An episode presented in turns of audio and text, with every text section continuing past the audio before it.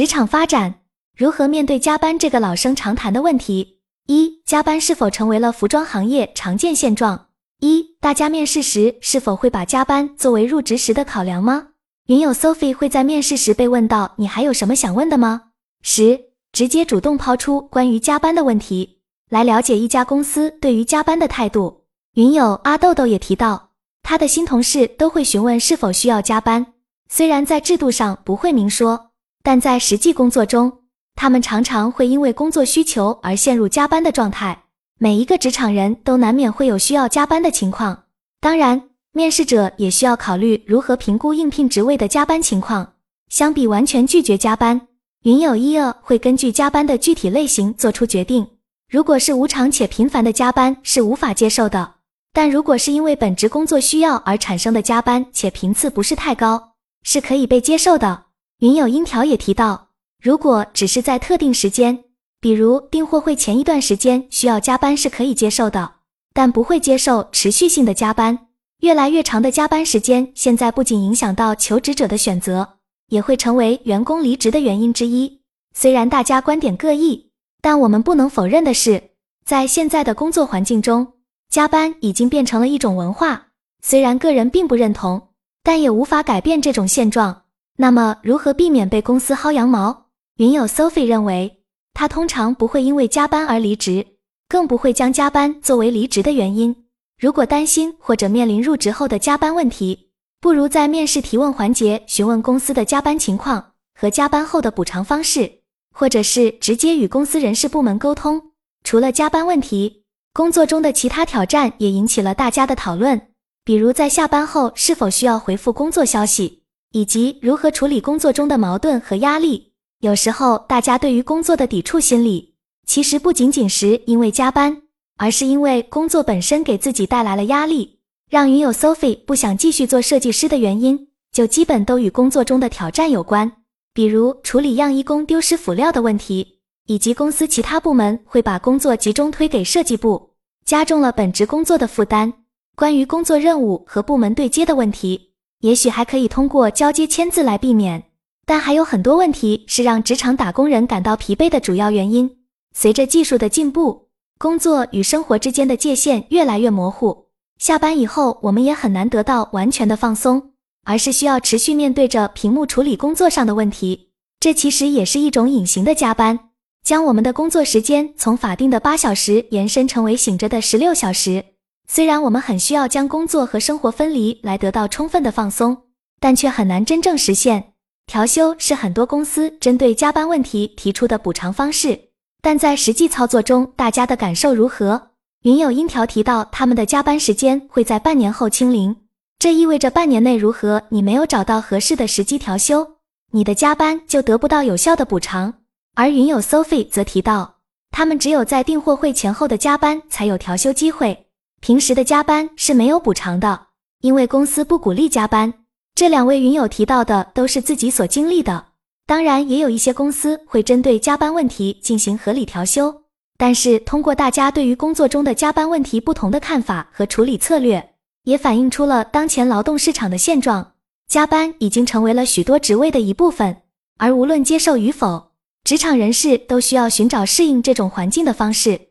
二二零二三年服装圈的就业环境。一 AI 是否会成为求职和招聘的刚需？从很多资讯中，我们了解到今年的就业环境好似比往年更加严峻。在我周围，今年失业的人数已经超过了去年。云友 Sophie 也提到，以往他在招聘平台上会收到众多的私信，且发出的简历也会得到回应。然而，今年的情况却大不相同。云友业认为。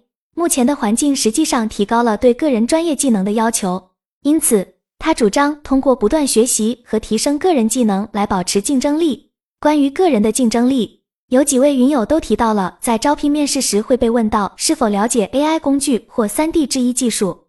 云友阿豆豆的公司就是其中之一。我们在社群讨论时也经常会谈到关于 AI 技术在服装行业的应用。对于相关技术的了解，我认为是大家可以主动提升的专业技能。虽然目前 AI 技术尚未完全成熟，但很多以模仿和借鉴为主的工作，可能也会很快就被 AI 代替。另外，我们现在看到很多电商会使用虚拟的模特，将图片上传后可以自动生成模特图片的技术也已经日趋完善。这对于服装行业来说都是息息相关的技术发展。且不论元宇宙生态是否会完善，服装行业相关职业在未来可能会产生大的改变。以抄款改款为主要内容的设计师和单纯展示衣服的模特，可能都会被 AI 虚拟人所替代。在此背景下，我们如何面对来自技术的挑战？云友 Sophie 提醒我们：如果仔细观察过 AI 出的效果图，一眼看去或许会让人眼前一亮，但其中还有很多细节有待加强。毕竟，服装设计讲究的是细节，包括版型、面料、风格等等。只有经验丰富且清楚自己想要什么的设计师，才能写出更具体的设计需求，生成更逼真的效果图。而这些对细节的把握和敏锐的感受，是 AI 技术还难以理解的。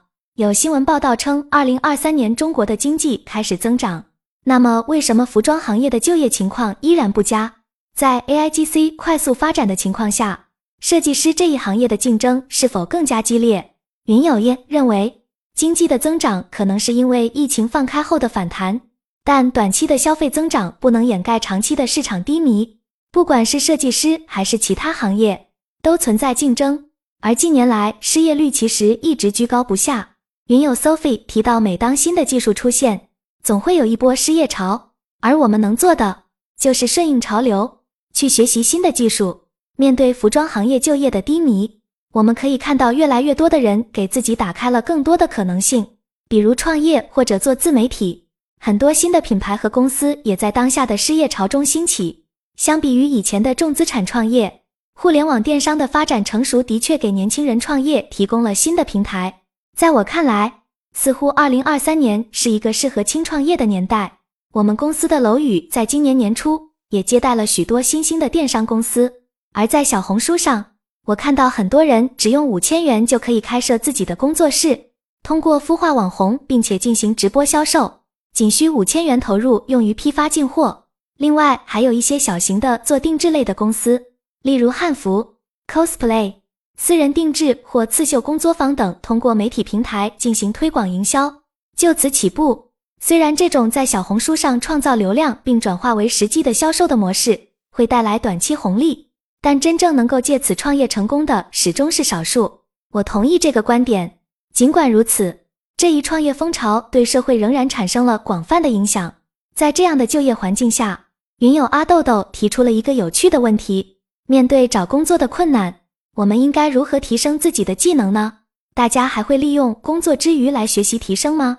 因为他感到自己目前的求职环境并不允许求职者有太多时间进行自我成长。对此，云有烟恶直言不讳地承认，自己一直在消耗自己的老本，似乎并没有实质性的成长。考虑到当前加班的情况如此严重，往往下班回家后时间已经所剩无几，完成工作和实现提升之间的确需要想办法进行平衡。云友 Sophie 提到，他个人会试图了解新科技，并尝试拓展其他技能，即使他们可能与自己的主要职责无关。在他看来，新的技能也可以被视为一种兴趣爱好。他会在通勤路上或午休时，如果不太困，进行学习。对于他来说，周末的时间相对充裕，不至于时间过于碎片化。学习新的知识，了解新的资讯，他认为这些都是有益的。当然，前提是自己对这些内容感兴趣。没有时间或者精力去自我提升，也许是大多数职场人的常态。但越是缺乏时间，我就越想逃离这种生活，因此只要一有时间，我就会做别的事情，比如学习新的知识以提高自己的能力，同时也希望能离开这个环境。当然，职场之中会有很多挑战，但我坚信这些经历将使我们更加坚强。现在的就业环境低迷，一方面也是因为整体的招聘要求提高了，双方对匹配度的标准设得很高，这使得找到合适的人更加困难。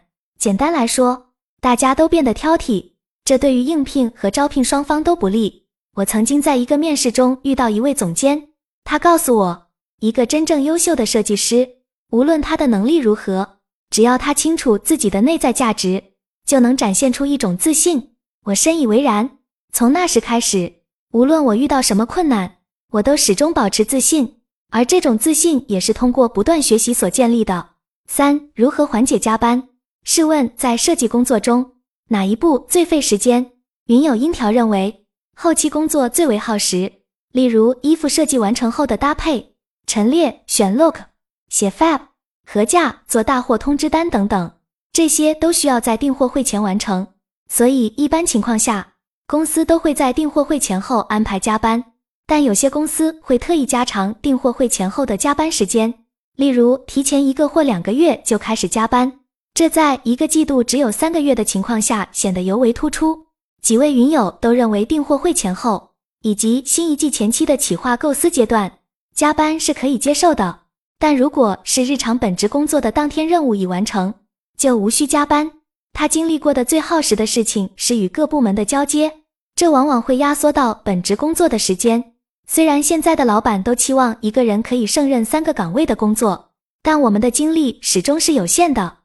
在工作中分阶段、分时期，在有必要加班的周期，调整好自己的心理预期，做好加班前的准备工作，给自己安排合理的工作日程，并且及时梳理工作流程，能够有效避免工作中的误差发生。在没有必要加班时，观察让自己加班的原因是什么？是与他人的交接不够清晰？还是自己的工作安排不够合理，找到原因并予以解决，这些让你产生加班的根源问题。